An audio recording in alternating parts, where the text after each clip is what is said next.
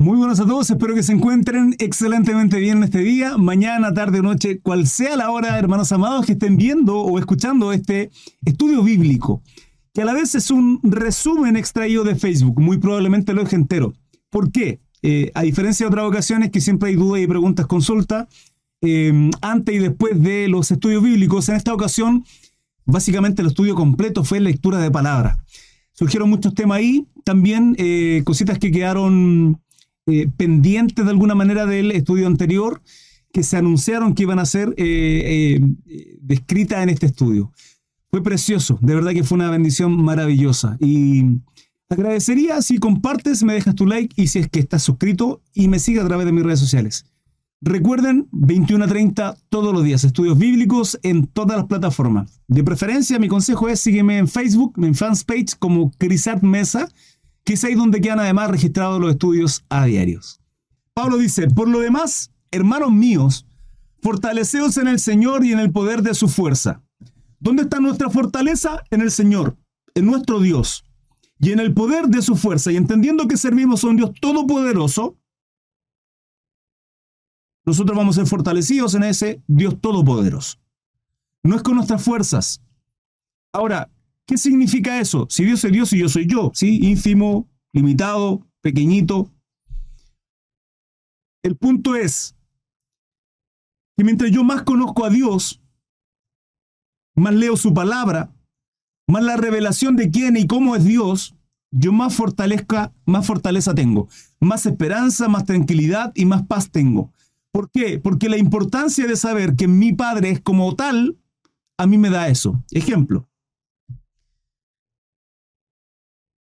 Cuando éramos pequeños, ¿quiénes? ¿Quiénes no han subido una roca o algo? Mis hijos lo hago, siempre. Matías, el más chiquitito de mis hijos, mono chico, flaco, bueno, hoy día ya está más grande. Un enano chico así, bueno, no enano, yo les digo enano, ¿sí? Por cariño. Mono chico, le encanta encaramarse. Pero él sabe que cuando llega arriba, él puede saltar. Y yo y papá lo va a esperar abajo. ¿Por qué? Pues ya lo he hecho. La primera vez a lo mejor, eh, y Sí, pero cuando salta, tiene la seguridad que papá lo va a estar esperando abajo y tiene la fuerza suficiente para sostenerlo, para agarrarlo. Sí, en ocasiones me dice, papá, arriba el hombro. Y lo subo arriba del hombro y lo llevo. Y, va con miedo y tirita de alguna manera, asustado, pero a la vez también un poco confiado, sabiendo que papá y yo le y lo juego, ¿sí? Hago cosas. Hermano, ¿qué, ¿qué, tiene que ver con esto? Tiene que ver que él, de alguna manera, descansa en que, en que papá tiene fuerza para sostenerlo. En que papá no lo va a dejar caer. Y si, y si nosotros siendo malos damos buenas dádivas a nuestros hijos, dice la palabra, ¿cuánto más nuestro Señor? Entonces, ¿qué significa esto?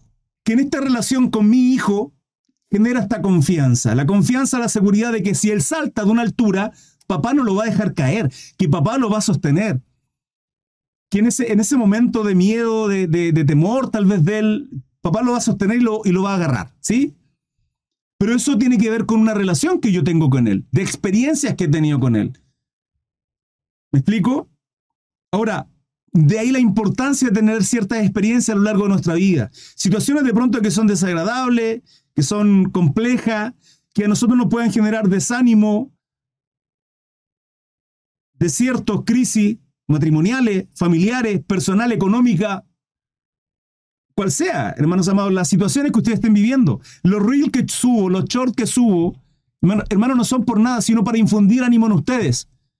Sí, y lógicamente llamar su atención y que vengan a estos estudios. ¿Para que Para profundizar en esos reels short como lo que estoy haciendo ahora.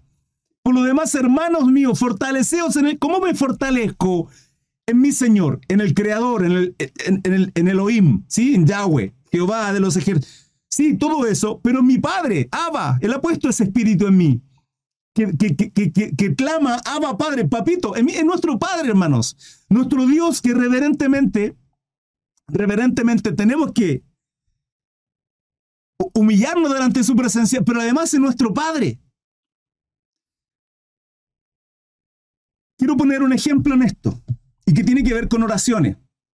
¿Ven estos momentos preciosos que contextualizo con relación a este solo versículo? Y que Dios nos lleva a estudiar esto. De ahora en adelante lo voy a hacer así, hermanos. ¿Sí? Tiene que ver con este contexto. hay ocasiones en que uno, uno discierne de pronto quiénes realmente son personas que les falta oración, lo ministerios en otras ocasiones. Les falta oración en términos de que no oran mucho o que intentan con esa oración. Algo sonó. ¿Qué sonó? No sé qué sonó. ¿Qué sonó? Ah, mi hermana, mi hermana me está regalando rosita en TikTok. Gracias, hermano.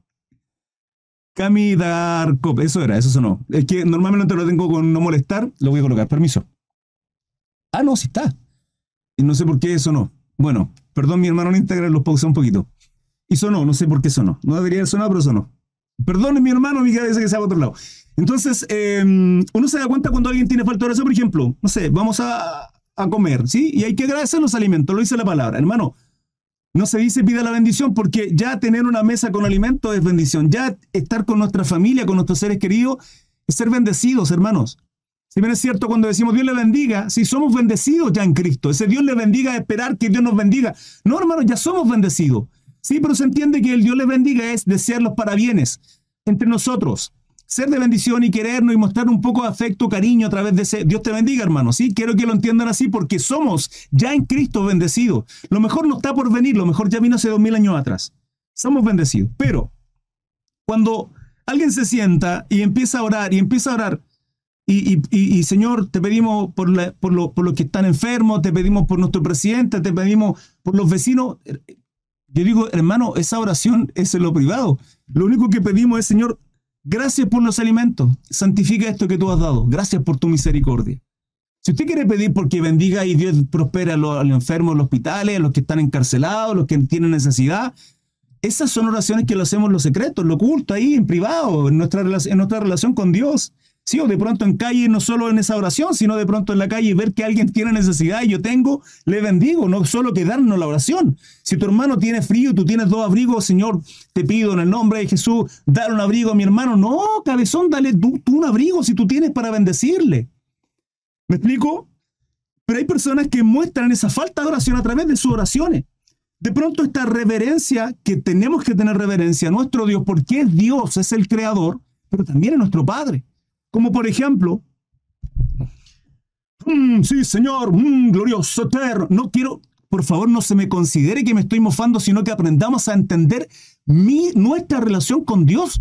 Es nuestro Dios y, necesitamos ser reverentes porque Dios, pero es nuestro Padre. Imagínense si yo en casa llegara a mi hijo a la puerta de mi casa, a la puerta de mi casa, a la puerta de mi habitación, pues con mi esposa, qué sé yo, en privacidad, mis hijos por ahí, y de pronto llega mi, mi hijo 10, 11 de la noche, qué sé yo.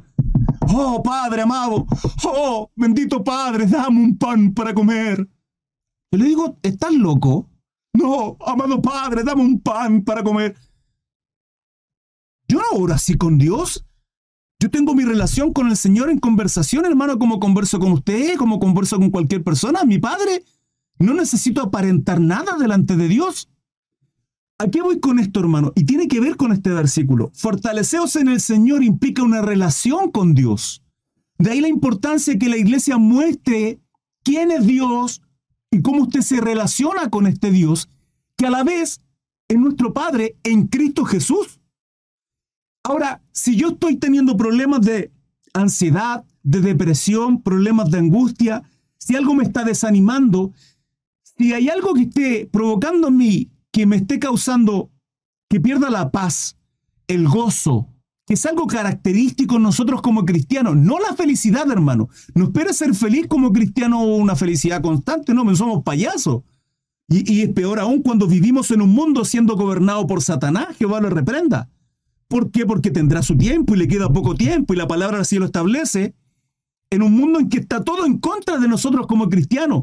Y peor aún, que las cosas se pondrán peor aún. ¿sí? Lo mejor no está por venir, los tiempos vienen cada vez de mal en peor y va a empeorar cada vez más, hermanos amados. Van a empeorar cada vez más, lo dice la palabra. Por lo tanto, ¿cómo yo me fortalezco en, el, en una relación, hermanos?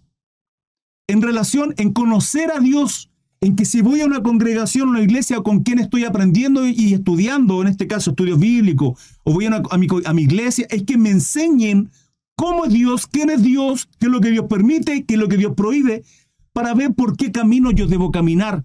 Porque con buenas intenciones podemos estar errados, hermanos. Tengo un sermón, tengo un estudio por ahí donde yo digo, Usted con toda su buena intención, con todo su corazón, mi hermano José Vea, por ejemplo, en el chat, me dice, hermano Gris, quiero invitarlo este fin de semana, usted, a su familia, a mi casa, por favor, quiero, quiero compartir con usted. Sí, y, nos esperan, sí, con, con, ese corazón precioso de querer compartir y nos invitan a su casita. Sí, y llegamos ahí y el hermano tiene una mesa preciosa, se esforzaron por mostrarnos su cariño, su afecto, como tenemos que hacerlo todos nosotros hermanos. Ser buenos hospedadores con aquellos que invitamos a nuestra casa. Pero resulta que el hermano tiene toda la mesa preciosa, linda, se esforzaron harto, cositas ricas, pero son mariscos. Y yo soy alérgico a los mariscos. Hermano, con todas sus buenas intenciones, se equivocó. ¿Por qué? Porque no me conoció. Y como no me conoce, aún con sus buenas intenciones, cometió un error. ¿Se dan cuenta cómo con buenas intenciones podemos equivocarnos? Hermanos, tomamos malas decisiones con buenas intenciones. Mi intención es emprender un negocio. Ya tengo toda la intención del mundo de que Dios nos bendiga, Señor, hemos orado y, aquí estamos acá y, con buena intención y de pronto me va mal. Cometí un error. ¿Es posible? Claro, es posible. Nos pasa raro, eh, nos pasa a diario. En que con buenas intenciones podemos cometer errores. Por lo cual, ¿qué tiene que ver esto, hermano Cris, con este versículo? Por lo demás, hermano mío, fortalecer en el Señor. Que mi responsabilidad, hermano, como hijo relacionarme con el Padre para conocer a Dios y la forma, una de las maneras es esta. Como Dios se le ha revelado al hombre a través de la palabra. De ahí la importancia de leer la Biblia, de ver y meditar en ella para saber qué es lo que Dios permite y qué es lo que Dios prohíbe. Porque aún yo puedo estar equivocado en la forma en como yo quiero adorar a Dios. Y tal vez lo estoy haciendo todo mal, hermano. Entonces, de ahí la importancia de que en una congregación, en una iglesia, se enseñe quién es Dios, cómo es Dios, qué permite, qué prohíbe. Porque es el padre, es el papá en la casa diciendo, esto permito, esto, esto no, usted no se levanta más a las 5 de la tarde, usted se levanta temprano, usted no, no me va a hacer pataletas en las mañanas cuando lo despierte, porque si no, sus derechos, sí, papá, pone la regla en casa, mamá, pone la regla en casa, los tutores. Dios es lo mismo, hermanos. De ahí la importancia de conocerlo para qué? Para obedecerle y adorarle correctamente, no como yo quiero, sino como, como Dios dice, sino como el Señor establece.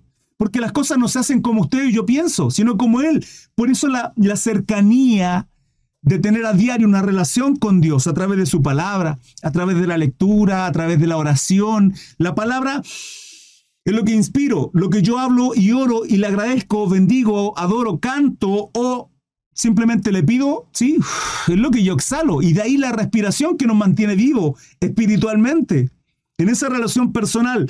Pero yo no puedo ser fortalecido en el Señor y en el poder de su fuerza, como dice Efesios 6:10, si yo no le conozco. ¿Por qué? Porque mi hijo, si no me conoce, ¿cómo se va a lanzar? Mi hijo no se va a lanzar con un desconocido. ¿Por qué? Porque no sabe si lo va a tomar, no sabe si lo va a dejar caer, pero con papá sí. ¿Por qué? Porque papá ya lo ha afirmado otras veces. Entonces, fíjense que son momentos, esas situaciones desfavorables, tristes, angustiosas, que usted, hermano, que usted, hermana, y yo vivimos de pronto en nuestra familia, con nuestros vecinos, con nuestros amigos, en nuestros trabajos, en nuestro estudio, hermano, el, van a haber días complejos. Lo vamos a seguir estudiando en este Efesios 6. Van a, ver van a venir días malos. Por mucho que usted quiera arrancar, por mucho que usted quiera arrancar, se han dado cuenta que en ocasiones hay un capítulo por ahí que no quiero decirlo porque no viene el caso, pero bueno, es súper burdo, es muy burdo para decirlo como ejemplo.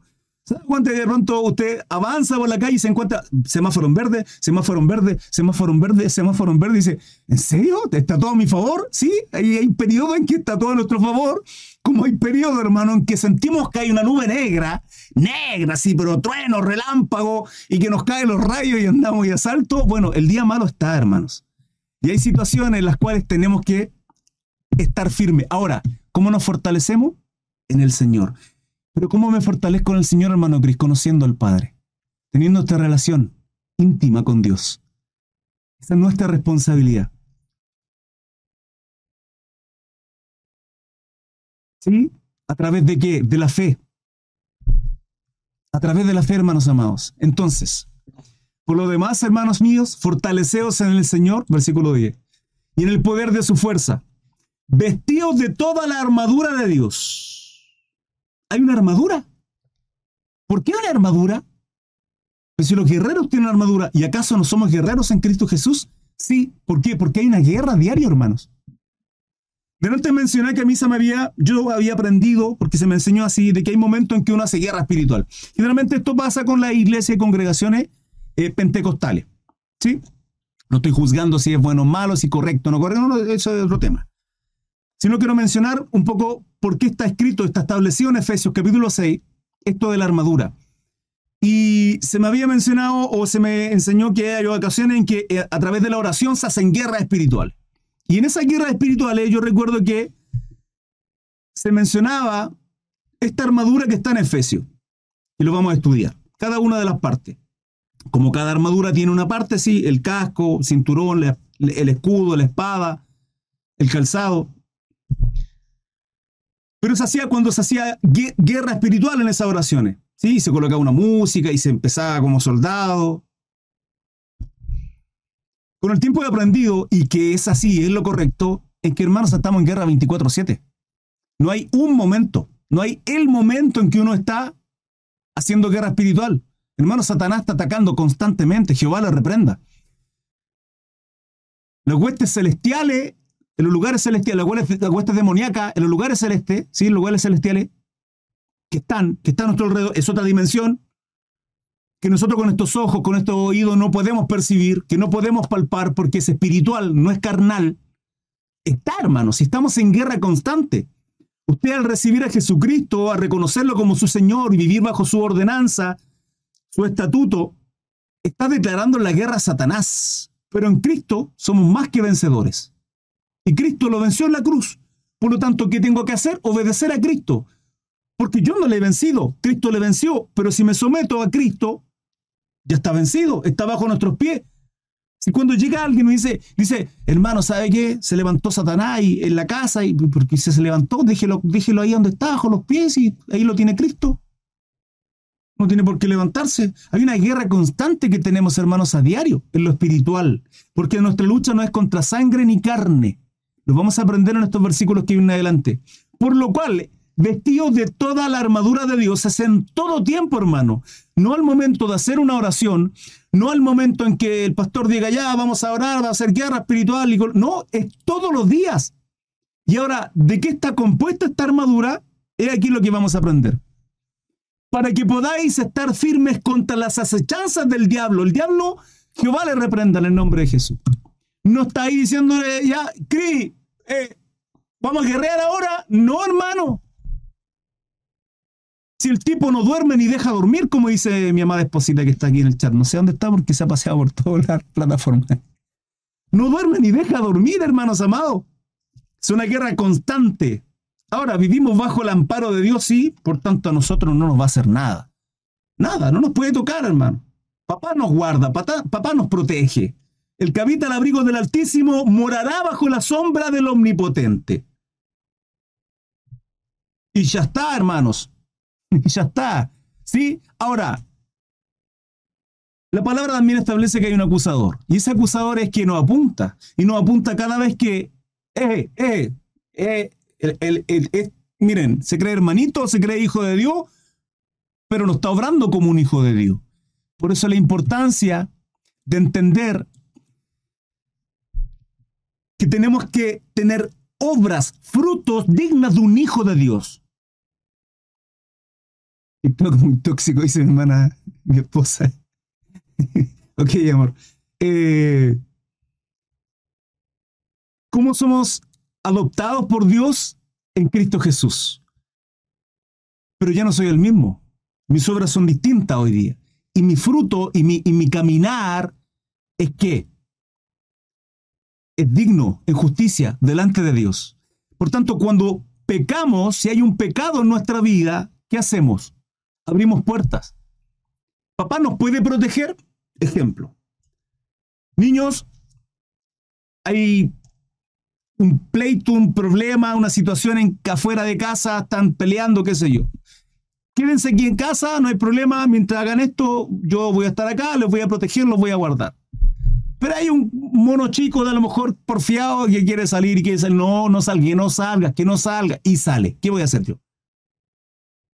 Puedo protegerlo si le dije un montón de veces, y peor aún, si estoy acá, Papá, papá, quiero comer chocolate. Hijo, no puede porque usted es alérgico. Papá, quiero comer chocolate, quiero comer chocolate. No puede comer chocolate, pero come chocolate. No, es que Dios tiene la culpa. No, no tiene la culpa. Es que usted es un porfiado. ¿Yo qué puedo hacer si mi hijo constantemente quiere comer chocolate aun cuando es alérgico? Hermano, entonces hay situaciones que nosotros hacemos y que padecemos por causa de, de nuestra porfiadez de lo rebelde, de lo altivo, de lo soberbio, de querer hacer las cosas a nuestra manera. Por tanto, cuando su pastor a través de la palabra le corrija, o que lo está discipulando, porque tenemos que ser discipulados, hermano. Mateo 28 dice, la gran comisión, a ser discípulos, no solo predicar, ¿sí? Aceptar con humildad la corrección en la palabra que se nos está haciendo. ¿Para qué? Porque es para nuestro crecimiento. ¿Me explico?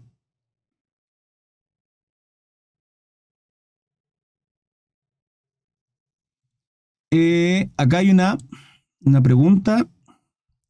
Creo. Ah, mi hermana Nelva pregunta, perdón que la pasé por alto. ¿Cuáles son las regiones celestes donde están todas las huestes de maldad? Duda de siempre. Mi hermana Nelva, eh, la hueste celeste es una... Nosotros vivimos en esto, ¿sí? Vivimos en esto que somos cuerpo, alma y espíritu. Le he ministrado esto. Este cuerpo es esto, carne, solo carne. Si tomado del, del polvo, hecho por Dios, a imagen y semejanza, dice él, hagamos al hombre de nuestra imagen conforme a nuestra semejanza. ¿Imagen y semejanza de quién? De Dios. Dios es espíritu y somos espíritu. Pero también Cristo, porque Él estaba ahí. Por lo tanto, esa es la imagen y semejanza. ¿Sí? Ahora, toda la, toda la trascendencia, toda la trayectoria, toda la vida que hemos tenido nosotros y, hemos hemos palpado, hemos visto, hemos vivido, es en base a esto, a lo carnal, a lo corporal. La vida espiritual es tremendamente compleja entender la cabalidad. Si pudiéramos entender lo que lo profundo que es al momento de orar, quiénes somos o qué, o qué se produce a través de esa oración, porque hay un poder a través de la oración. No porque tengamos poder nosotros, sino porque Dios pone un poder en la oración. Porque en el nombre de Jesús se echarán fuera demonios, dice la palabra. ¿Sí? No porque nosotros seamos poderosos, sino porque en su nombre hay autoridad. Pero aún así no somos capaces de comprender absolutamente lo que eso significa. El poder, la autoridad y lo que significa el ayuno, por ejemplo. Y eso tiene que ver por qué. Porque carnalmente nos vemos y no ocurre nada en nosotros. Pero la palabra establece que somos luz en medio de tiniebla. Y uno mira y pueden haber luces, estas luces, por ejemplo, que hay acá, pero las vemos a través de esto, de estos ojos carnales. Pero a nuestro alrededor también hay otra dimensión distinta, que es la espiritual, y a esa se le llama área celeste, regiones celestiales, que es ahí donde se manifiesta lo espiritual. Espiritual que tienen que ver con ángeles que están a nuestra disposición, dice la Biblia, no que nosotros digamos, ángeles, vengan, ayúdenme. No, no, no. Nuestra dependencia es de Dios y Dios pondrá ángeles a resguardarnos. ¿Saben cuántas veces, hermanos, hemos sido resguardados tal vez por ángeles porque el Padre está protegiéndonos? No tenemos la menor idea. Ahora, si pudiéramos ver toda esa situación, hermano, probablemente quedaríamos espantados. Porque por lo general Hollywood no ha presentado ángeles con alas, como usted y como yo, hermanos, y la Biblia declara que los ángeles son de otra manera completamente diferente. Los ángeles, ¿qué es lo hermoso lo espiritual? Pero nosotros lo único hermoso... Sé qué es eso, hermano. Ah, una rosita, muchas gracias. No sé por qué suena y me asusto. ¿Sí? Pero eso es lo espiritual. ¿Por qué? ¿Por qué Dios no nos permite ver o escuchar audiblemente con estos oídos lo espiritual? Porque eso es espiritual y esto es carnal. Y aún hay situaciones, gente que tiene la facultad de ver cosas, que hay dones ahí, hermano, quedaríamos espantados lo que, lo que veríamos en lo espiritual. ¿Me explico? ¿Qué dice el hermano Cristian? Dice, como dice la hermanita, en el cielo es donde está la estrella, el espacio infirmando, terrorista, consultan. Ah, ya, está hablando de la explicación. Lo mismo lo dice mi papá. Eh, no tenemos lucha contra sangre y carne, sino contra principados, potestades. Lo vamos a estudiar, lo vamos a estudiar. Continúen adelante. Entonces, el, área espiritual, las regiones eh, espirituales o celestes, celestiales, tiene que ver con el área que se manifiesta en el espíritu. Y nosotros somos espíritu. Ahora, esta armadura de Dios es espiritual, Pero como un guerrero va a la, a la batalla, tiene que armarse de esta armadura. ¿Sí? Como los caballeros que iban con espada y armadura a la batalla y a la guerra. Nosotros siendo guerreros de Cristo, Pablo nos enseña que hay una armadura de la cual tenemos que estar vestidos siempre, siempre hermanos, porque hay una lucha y una guerra constante contra los hijos de Dios, contra los siervos del Señor. Ustedes, hermanas, nosotros, ¿sí? Para que podáis estar firmes contra las acechanzas de el diablo. Que vos le reprenda. Porque no tenemos lucha contra sangre y carne. Esto significa que nuestra lucha no es con nosotros, hermanos no es entre nosotros, no es contra los vecinos, pero, pero ciertas situaciones de pronto que vivimos conflictivas entre nosotros. ¿Sí? Como por ejemplo, situaciones incluso que se viven dentro de las congregaciones, problemas, dificultades, discusiones, es completamente normal. Sí, lo correcto es ser bíblico y lo bíblico es basarnos a través de lo que dice la Biblia. Si tu hermano peca contra ti, ve y conversa. Sí, no puedo, haber, no puedo estar chismeando, hablando mal, sino eso es mal decir, sino ser de bendición para mi hermano. Pero, pero hay luchas que se generan. Y si bien es cierto, Satanás no tiene conocimiento de nuestros pensamientos, porque el único que tiene la capacidad de saberlo todo y discernir todo lo más profundo de nuestros pensamientos y nuestro corazón es Dios, porque Él es omnisciente no es Satanás omnisciente, es simplemente creación, eh, sí pueden poner pensamiento en nuestra mente. ¿De qué forma? Porque en lo celestial, en lo espiritual, que nosotros no escuchamos, pueden, pueden haber demonios susurrando, ¿sí? O usando a aquellos que no son hijos de Dios. Nosotros tenemos el Espíritu Santo. Somos templo del Espíritu Santo, dice la palabra. Por lo cual, sus malas influencias no llegarán a nosotros si estamos firmes si tenemos la armadura, si hacemos las cosas correctamente, pero si abrimos puertas, les di la ilustración de papá no los va a poder proteger si estamos haciendo cosas malas. Y con Dios es lo mismo, hermano. Es exactamente lo mismo. ¿Cómo puedo ser llamado hijo de Dios si mis obras no son de un hijo de Dios? Son de un hijo de Satanás. Porque eh, acá hay dos caminos, no hay más. O soy hijo de Dios o soy hijo de Satanás. Y a, y a consecuencia de ser hijo de Dios tengo todas las bendiciones que tengo y que están en su palabra y que Dios es fiel y es veraz para cumplir su palabra y sus promesas con sus hijos. Por lo tanto, nuestra lucha no es contra sangre y carne. Y si usted está teniendo problemas con su jefe, si usted está teniendo problemas con el vecino, escúcheme, como hijos y siervos de Dios, nuestra lucha no es contra ellos. Entonces, ¿qué hay que hacer? Orar, velar. ¿Qué dice Jesucristo? Si tu enemigo viene contra ti, ¿qué dice? Pégale, golpéalo, azótalo, saca un palo y no, ¿qué dice? Ora por él, bendícele. ¿Lo dice o no? Lo he dicho, lo ministrado en otra ocasión, hermano. Si David viviera en esta época, no podría, no podría haber matado a Goliat. No podría. ¿Por qué? Porque Cristo dice, pon tú. Ahora, ¿por qué? ¿Por qué? Porque Dios en el Antiguo Testamento era uno y hoy día es otro. No, hermano, ve Apocalipsis y vea como el mismo Dios, que era fuego consumido en el Antiguo Testamento, en el Nuevo Testamento va a ejercer juicio. Lo que pasa es que hay un tiempo de gracia. Y si en este tiempo de gracia, siendo tú y yo malos, perversos, altivos, soberbios, ególatras, vanidosos, eso es lo que éramos, ¿sí o qué? Eso es lo que éramos, amén, diga amén, hermano. Eso éramos, hoy día ya no.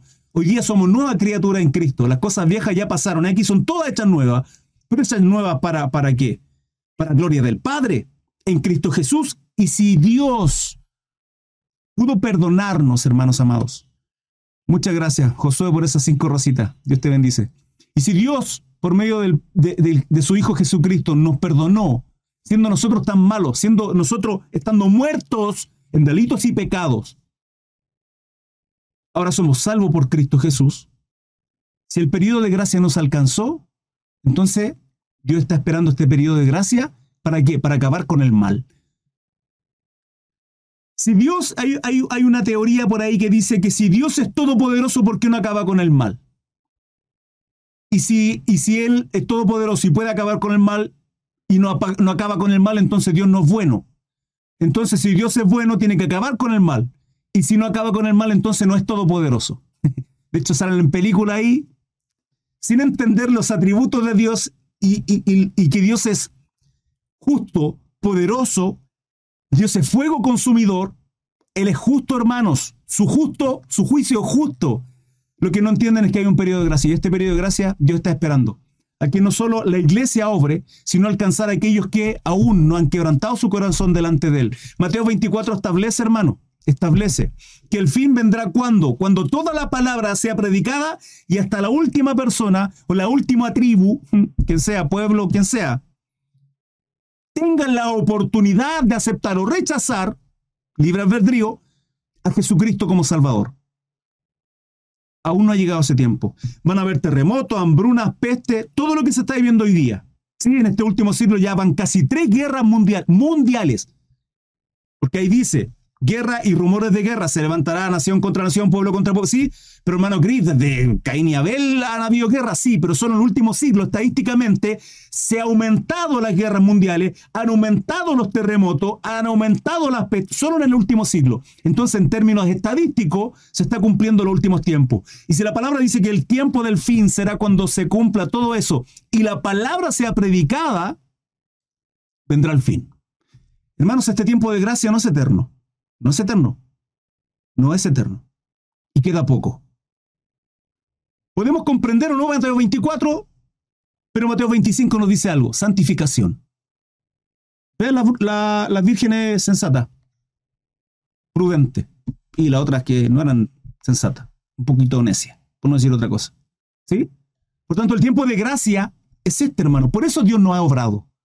Porque si obra, si lo hubiese hecho hace tiempo atrás, hermano, hubiese arrancado con mi vida y estaría en el infierno. Y por Cristo Jesús y su periodo de gracia y por su gracia, amor maravilloso, misericordia, yo soy hijo de Dios, siervo de Dios. Y acá, predicando, enseñando, ministrando, sirviéndoles, como usted tiene que hacer tal cual. Es por eso, no es que Dios no sea poderoso, es que no es que Dios no sea bueno, es que no son capaces de entender. ¿Y por qué yo lo sé? Porque conozco la Biblia, porque conozco a mi Dios y porque tengo una relación con Él. Cuando hay cosas que no comprendo es porque simplemente mi capacidad mental, cerebral, cognitiva, no doy. No doy abasto, hermano. Pero no es porque la Biblia se tergiverse, no es porque la Biblia esté manipulada, no, es que nosotros no tenemos esa capacidad de entender completamente. Porque no tenemos lucha contra sangre y carne, sino contra principados, contra potestades, contra los gobernadores de las tinieblas de este siglo. ¿Qué siglo? Dos mil años atrás, cuando Pablo está escribiendo a Éfeso, y en este, hermano, si es lo mismo. Contra huestes espirituales de maldad en las regiones celestes. Ahora, la palabra muestra, la Biblia nos enseña, porque, porque Dios es el creador, y Él establece que hay ángeles. Se puso en pausa. Hermanos amados, eh, permítanme en Instagram, si esto se corta un minuto, permítanme hermanos, en TikTok, Facebook, YouTube. Si se corta, voy a, no sé por qué lo tengo en 4G, voy a conectarme a la, red Wi-Fi. Si se corta, me conecto enseguida. Eh, eh, eh,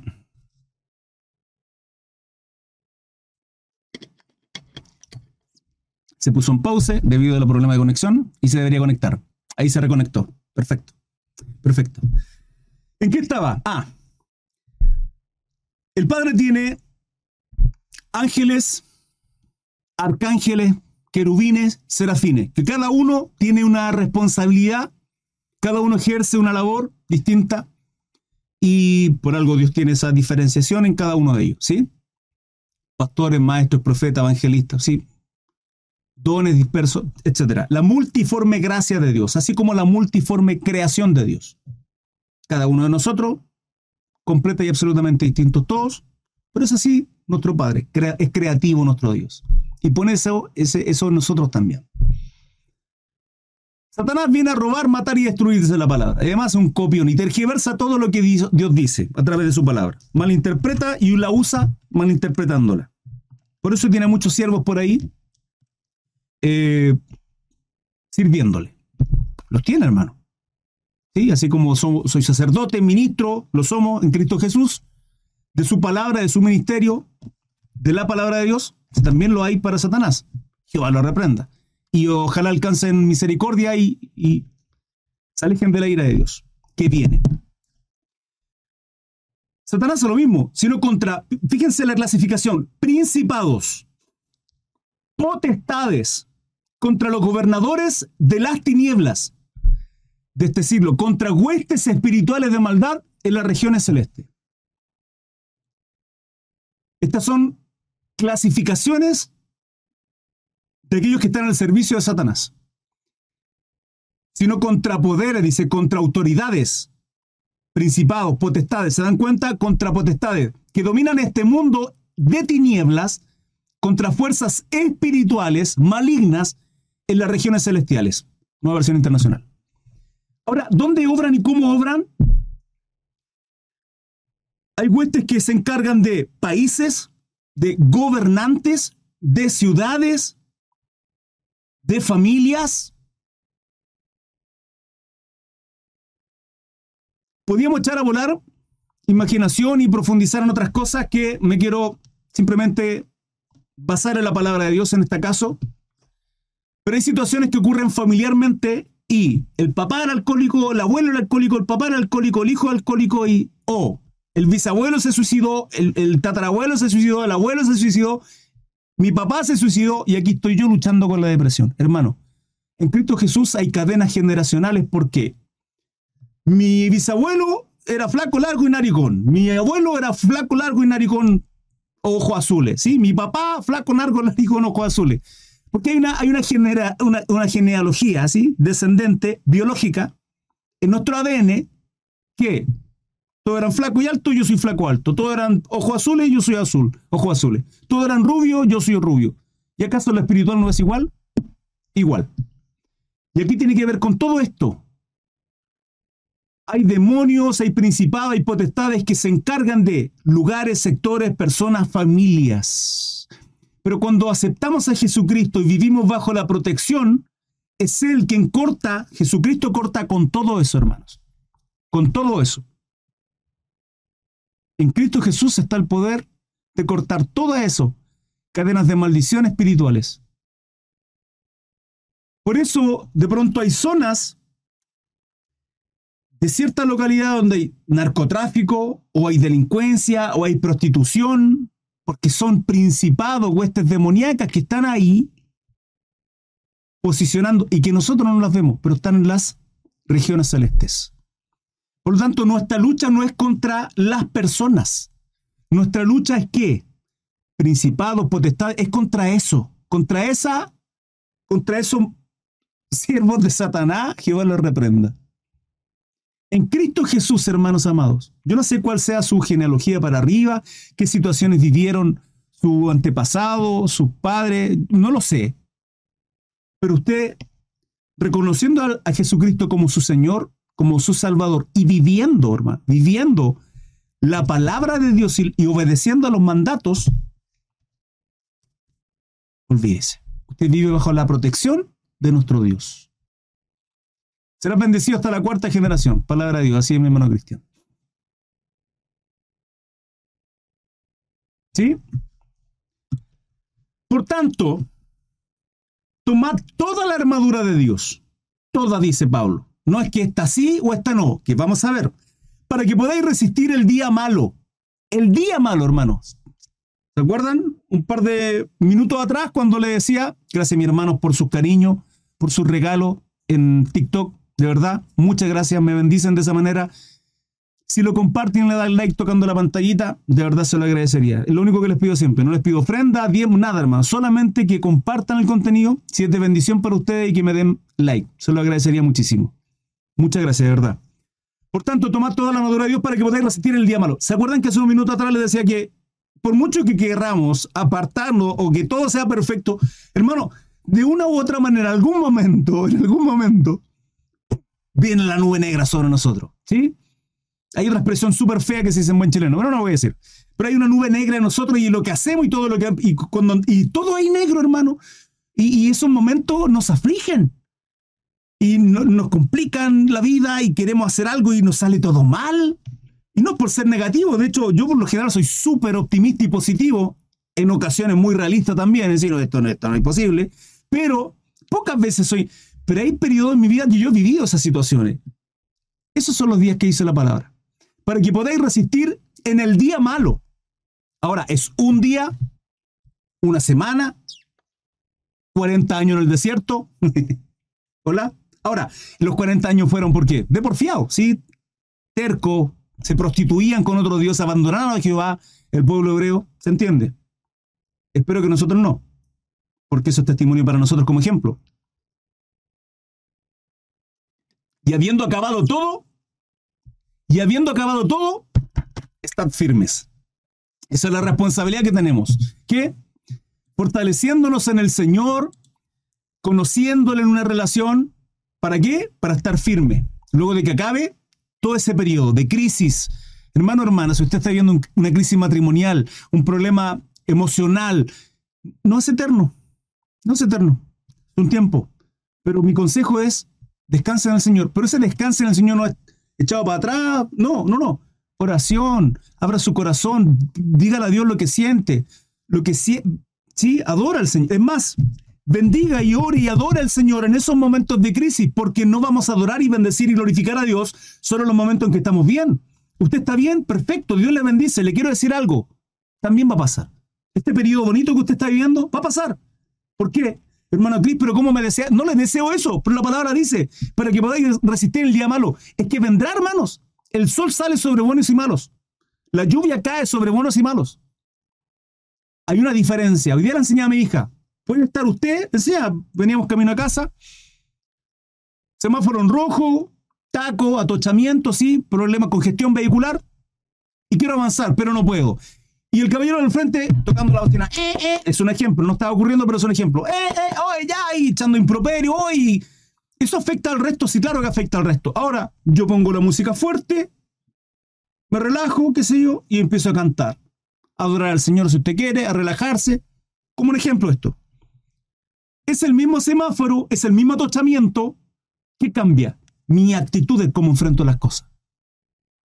Y si mientras canto y bailo y hago loco porque estoy en mi auto y hago lo que quiero y mi forma de confrontar esta situación, atochamiento, taco, lo que sea, y el caballero que está al lado me mira y se mata de la risa, digo, cambiando mi vida, cambiando mi actitud, el cómo confronto, el cómo enfrento las situaciones, va a afectar al resto. Y en este caso, a positivamente. ¿Y acaso el caballero al frente con su mal ánimo, con su queja, no afecta al resto también? Claro, por lo cual, las situaciones van a llegar, hermano, el cómo usted confronte, cómo enfrente estas situaciones va a depender de usted y de mí. Y también va a depender de cuánto conocimiento tengo de la Biblia. Porque es el conocimiento que tendrá en el Padre de saber de que Dios es todopoderoso, que no importa lo que esté padeciendo, todo lo puedo en Cristo que me fortalece, que todo lo que emprendo Dios va a abrir camino y si no tendrá propósitos mucho mejores.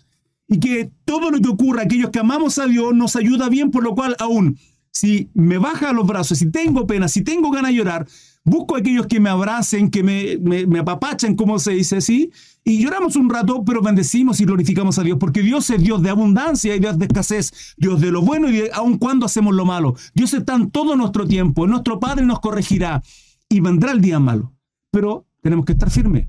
Es fácil bendecir, glorificar, adorar a Dios cuando está todo bonito, pero lo difícil es cuando las cosas son desfavorables. Cuando Dios nos dice, te sientas a la mesa, te comes la verdura y aunque no te guste la cebolla y el ajo, te lo comes. Amén, Señor. Porque esta breve tribulación produce en ustedes gran peso para gloria. De gloria. Amén, mi hermano Marcelo. Gracias por esa linda palabra. Gracias, mi hermano. Todos nosotros nos descarriamos como ovejas, cada cual se apartó de su camino, mas Jehová cargó en él el peso de todos nosotros. Isaías 56, 53, 6. Gracias, hermano Carlos. Como es el hermano Job, dice el hermano cristiano. Bendecir a Dios en lo bueno y en lo malo. En todo tiempo. Pablo dijo en la abundancia y en la escasez. En todo tiempo. ¿Sí? Por lo tanto, tomad toda la armadura de Dios para que podáis resistir en el día malo. Y habiendo acabado todo, estad firmes. Estad firmes. Estad firmes. Estad pues firmes. Ceñidos vuestros lomos con la verdad ¿Cómo eso hago, hermano? No si esto es lo espiritual. Verdad. Vestido con la coraza de justicia. Isaías 11.5 e Isaías 59.17. Anótenlo y lo leen después.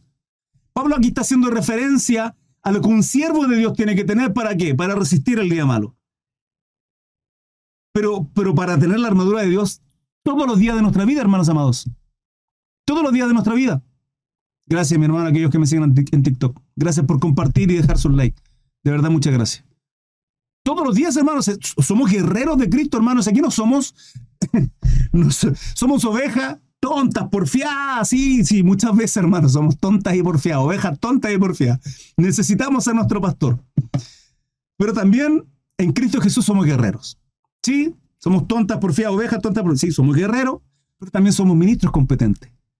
Somos embajadores de Cristo, lo dice la palabra. Reyes y sacerdotes. Sacerdotes, ministramos presencia. Lo que hacía el sacerdocio en el Antiguo Testamento, nosotros lo hacemos. Esa es nuestra posición, hermano. Por lo tanto, no vivimos bajo condición. ¿Cuál es mi condición? Problemas, dificultades, crisis matrimonial. No importa, Señor, yo confío en ti. Yo estoy haciendo bien las cosas delante de ti. Sé que este periodo va a ser un tiempo en que tú me vas a capacitar. ¿Para qué? Para ayudar a mis hermanos cuando estén en esos problemas, para motivarle y decirle, hermano, sabe que yo pasé por lo mismo, no se preocupe, usted no está solo. Oremos al Señor, busquemos, yo le ayudo, usted no está solo, hermano. Bendigamos al Señor. Cantemos al Señor, tengo la guitarra y adoramos al Señor. Sí, eso es, hermanos. Ahí se ve el amor de Dios, la unidad del cuerpo de Cristo. E en el día de la angustia, te libraré y tú me honrarás. Salmo 50 a 15. Gracias, hermano Carlos. Real sacerdocio, nación santa, pueblo adquirido, por Dios. Mi hermano Marcelo. ¿Se dan cuenta de eso que escribe el hermano Marcelo? Es, es conocer la palabra. ¿Y qué es eso? Espada, hermano. Hábil con la espada. Tenemos que ser guerreros hábiles con la espada. Porque cuando venga, cuando vengan pensamientos malos a nuestra cabeza, permítanme, situación de crisis económica en casa. ¿Sí? Padre de familia, está complicado, quedé sin trabajo y de pronto nos viene alguien así, mágicamente, hermano, mágicamente. No sé, tú eres un ejemplo, ¿sí? Oiga, tengo un negocio trucho, Trucho, estafa, algo así. Sí, a eso me refiero con trucho. Para mi hermano que me vende fuera de Chile. Trucho, estafa, malicioso, rancio. Mire, esto en, tanto y usted le saca cuatro veces más. No, hermano. Usted viene, viene la palabra de Dios inmediatamente. No, yo soy un hijo de Dios, un siervo, real sacerdocio, nación santa, soy un, ministro competente. Soy, soy, el embajador de Cristo. No puedo hacer esto. Palabra, espada, escudo. No, muchas gracias. Pero no, por favor, no. Esa es nuestra responsabilidad. Estad firme, ceñido vuestro lomo con la verdad. Verdad. Tenemos que ser personas de verdad, hermanos. De verdad. No mintiendo, no chamullando, verdad. Y vestidos de la coraza de justicia. Son atributos comunicables. Vale decir, Dios los tiene y nosotros como hijos de Él tenemos que tenerlos. Andar en verdad y vestidos con la coraza de justicia. Y calzados los pies con el apresto del Evangelio de la paz. En Isaías cuando, cuando habla de esto, habla de aquello, que dice que maravilloso, que precioso, algo así. Son aquellos que, que de pronto en situaciones desfavorables vienen con buenas noticias, hermano. Díganme si no son bonitos.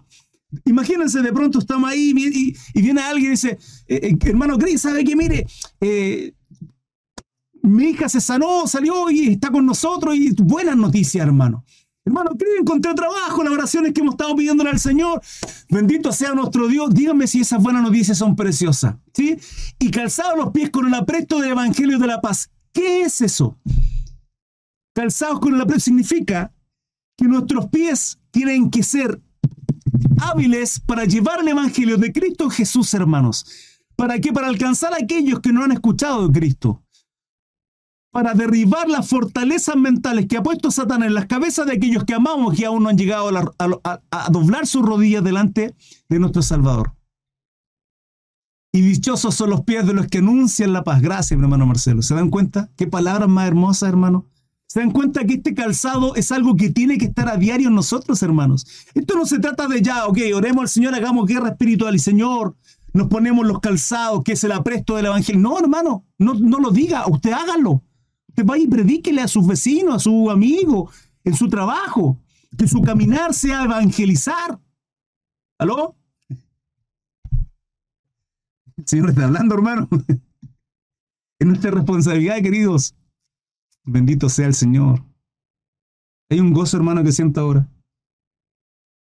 Precioso, ¿saben por qué es precioso? Porque doy gracias al Señor por aquellas personas que llegaron a mi vida con esto, con el Evangelio de la paz. Y esto, y esto es de loco, hermano. Estoy acá, debería estar en mi casa viendo una película, haciendo cualquier tontera. Y estoy acá sirviendo a mi Señor por amor, como ustedes también lo están. Dígame si esto no es de loco. Dígame si no nos amamos, si ni nos conocemos, hermano. Poco y nada. Y lo que produce esto en nosotros es el Espíritu. ¿Sienten o no? Es el Espíritu Santo, hermanos. Es precioso esto y calzado los pies con la presto del Evangelio y la paz, llevando buena nueva. ¿Por qué buena nueva? ¿Por qué Evangelio? Buena noticia. ¿Qué buena noticia? Usted va a ser juzgado. Es malo por toda su vida pecaminosa. Pero si yo no le he hecho un mal a nadie, ¿ha mentido alguna vez? Eh, algo pequeño, algo piadoso. Ha mentido, sí. Pequeño, grande, da lo mismo. Piadoso, sí. Ya pecó, ya es transgresor de todo. Merece juicio de Dios. No. ¿A dónde le dice? La Biblia lo dice, no lo digo yo, hermano. ¿Le molesta? Bueno, no es problema mío, es problema suyo. Usted se molestará con Dios, pero a fin de cuentas igual va a recibir juicio. Pero, ¿qué hago? ¿Cumplir toda la ley? No, si ya, ya transgredió todo y por más que quiera cumplirla, peor. Más se va a mostrar el pecado y lo, maldad, lo maldadoso que somos, la maldad que hay en nuestro corazón, en nuestros pensamientos. Pero entonces, ¿qué hacemos? Mire, el único que pudo cumplir toda la ley, ser justo y que además pagó su juicio, pagó por adelantado el juicio que usted y yo merecemos, es Cristo Jesús en esa cruz maravillosa. ¿Y qué tengo que hacer? Pídale perdón quebrántese delante de la presencia de Dios. Comienza a conocerlo y obre conforme a lo que Dios establece. Aléjese de los malos caminos y pídale a Dios que enderezca. Que enderezca, está bien dicho. Que haga derecho su camino.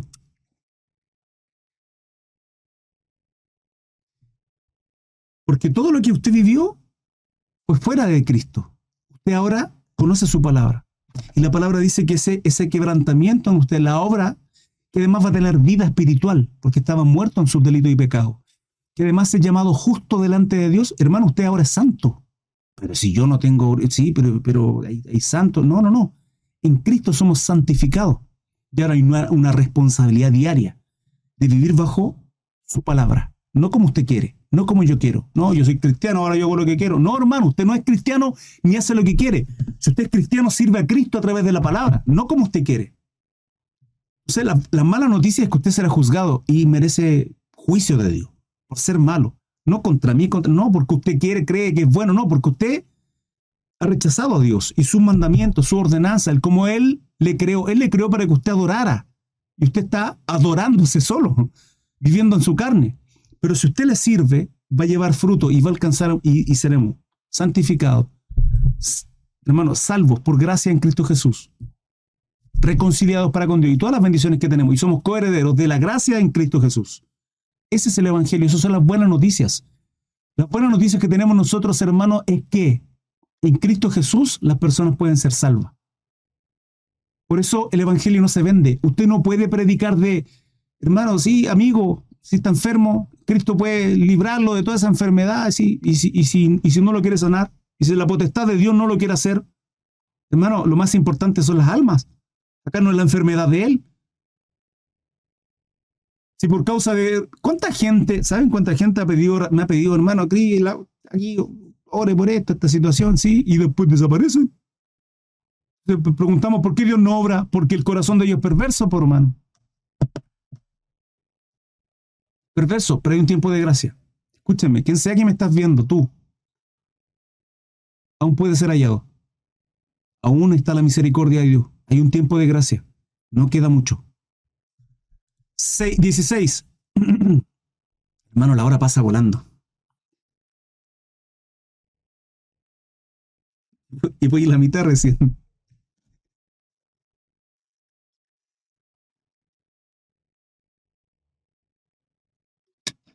Somos salvos por gracia y esto no de nosotros, sino es don de Dios. Amén, mi hermano Marcelo.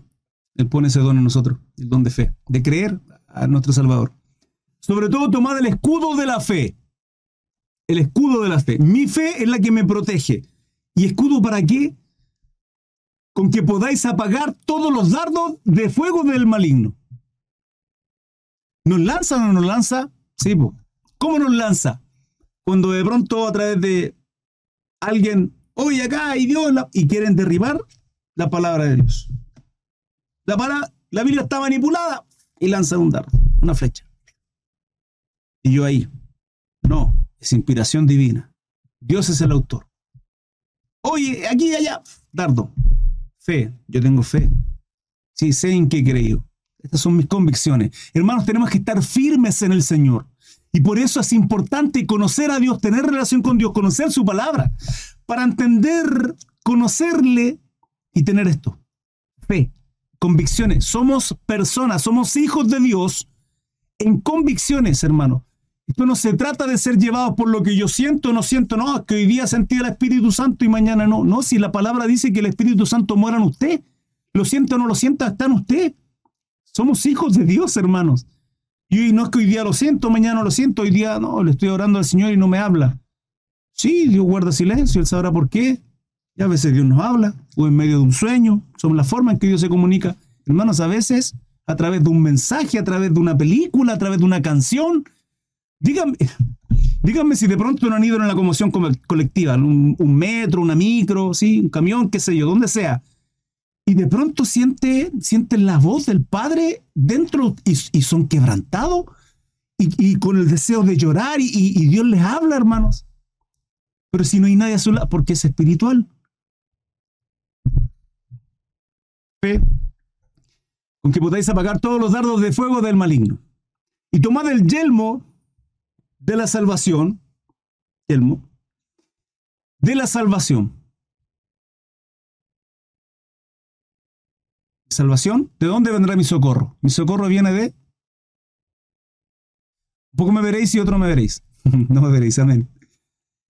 Y la espada del Espíritu. ¿Por qué la espada del Espíritu? Porque esto, esto que es un libro común y corriente para muchos, esto que es un libro histórico para muchos, porque la historia de, cómo Dios se le ha revelado al hombre, esto que es un libro eh, profético para muchos, esto que es un libro espiritual para muchos. Es todo lo que he mencionado y mucho más. ¿Por qué espiritual? Porque el autor de este libro maravilloso, llamado Biblia, es Dios, hermanos. Y que por medio de su presencia, su Espíritu Santo, ha llevado cada una de estas palabras, estas letras en el original, ¿sí? A varones a escribir este Biblia, esta Biblia, este libro. Entonces es inspiración de Dios, por tanto el autor es Dios. De ahí podemos entender que en un periodo de más de 1500 años, de más de 40 autores, autores, escritores, con diferentes categorías, reyes, cantores, albañiles, hermanos, profetas, eh, cobradoras de impuestos, todos ínfimos, igual que usted y yo. Todos concuerdan de una manera maravillosamente perfecta. ¿Por qué? ¿Cómo se pusieron de acuerdo todos ellos en más de 1500? Imposible. Es imposible. Es imposible. ¿Y cómo ha, batido récord la Biblia de una manera increíble? El libro más vendido, el libro más leído, el libro de récord que usted ni siquiera se imagina. ¿Por qué? Porque esta es inspiración de Dios. Por lo cual, si es el Espíritu Santo quien inspira a estos hombres a escribir esto, la espada de Dios es qué? Espíritu. Y si el Espíritu Santo es quien nos da vida espiritual, yo al predicarla, ¿qué hago?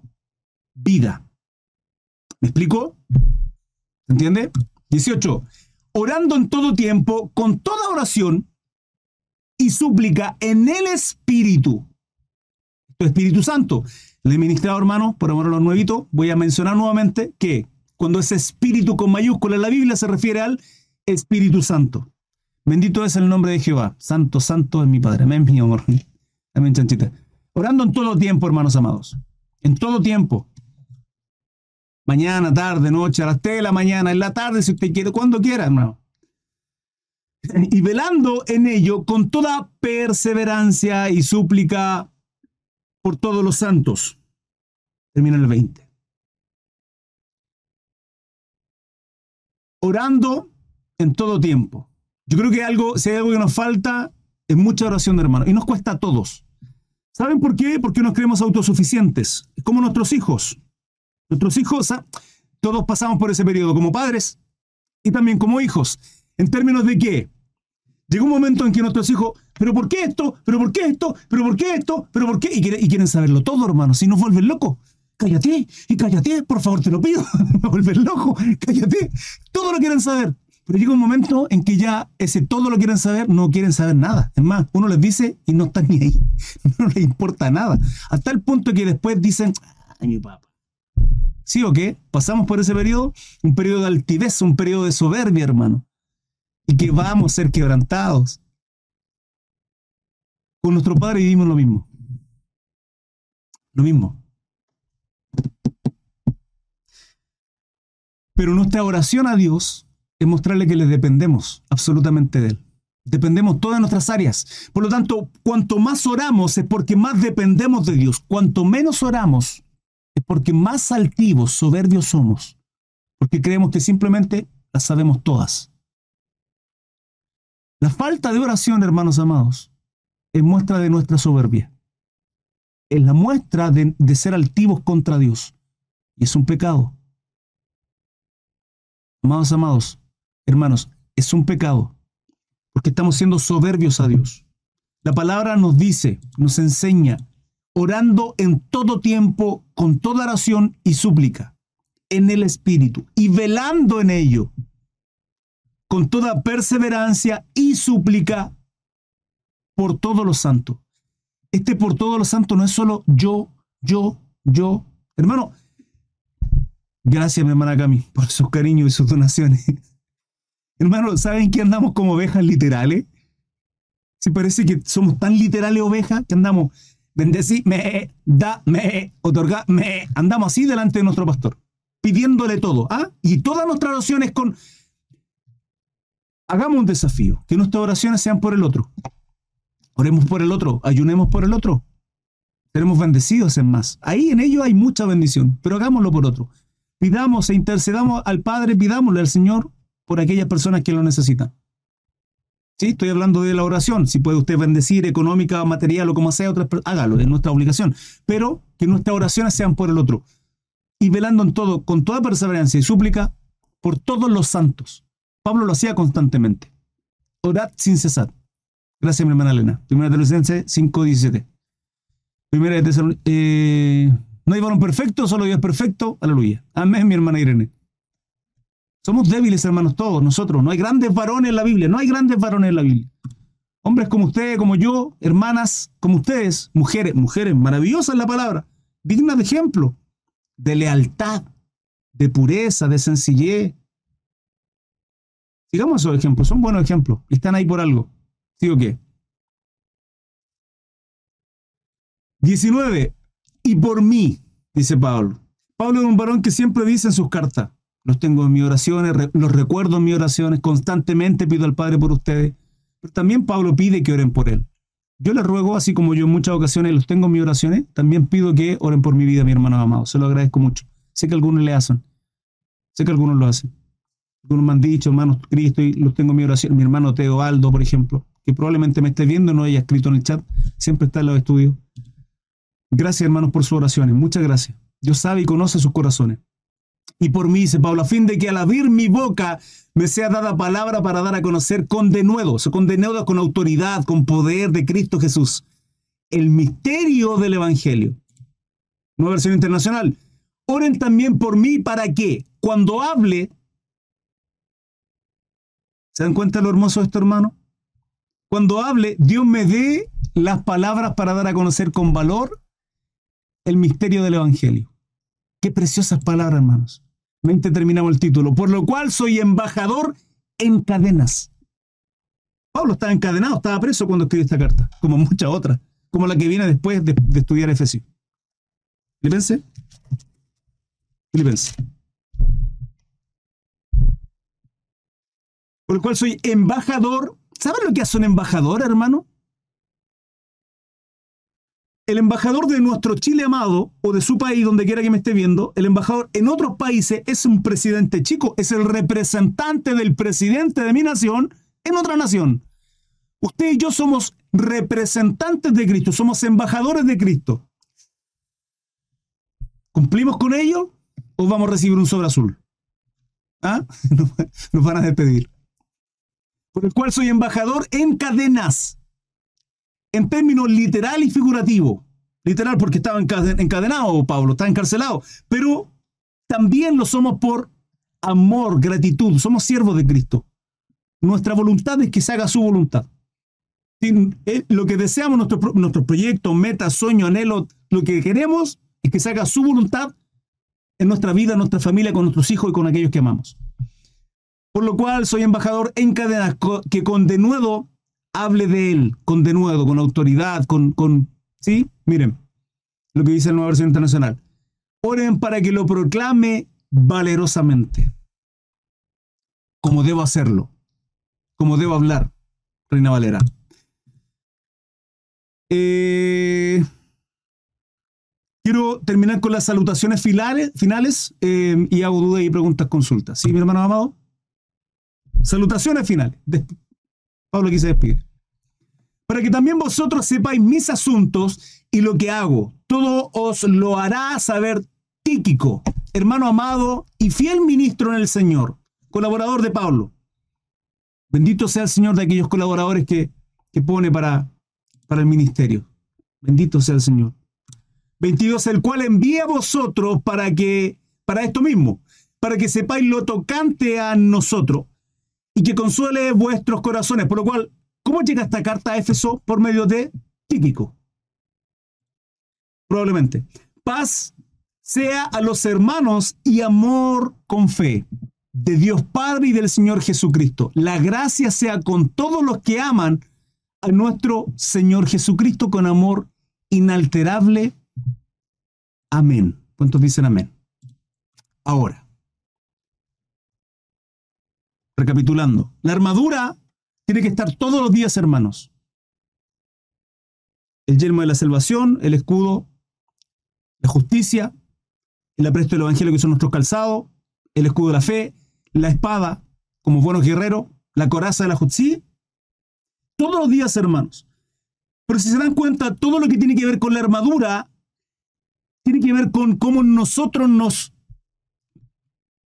caminamos a diario, con verdad, con justicia, predicando, entendiendo que somos salvos, hombres y mujeres de fe. Hermano, esa armadura está puesta todos los días nosotros. Por lo tanto, no tenemos que ponernos la armadura, sino entender que tenemos que andar en ese camino, en rectitud, en justicia, en verdad, predicando, discipulando.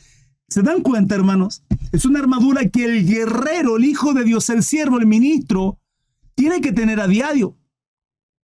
Por lo cual, ¿me preocuparé del día malo? No. Dios sabrá cuándo llegue y cuando venga.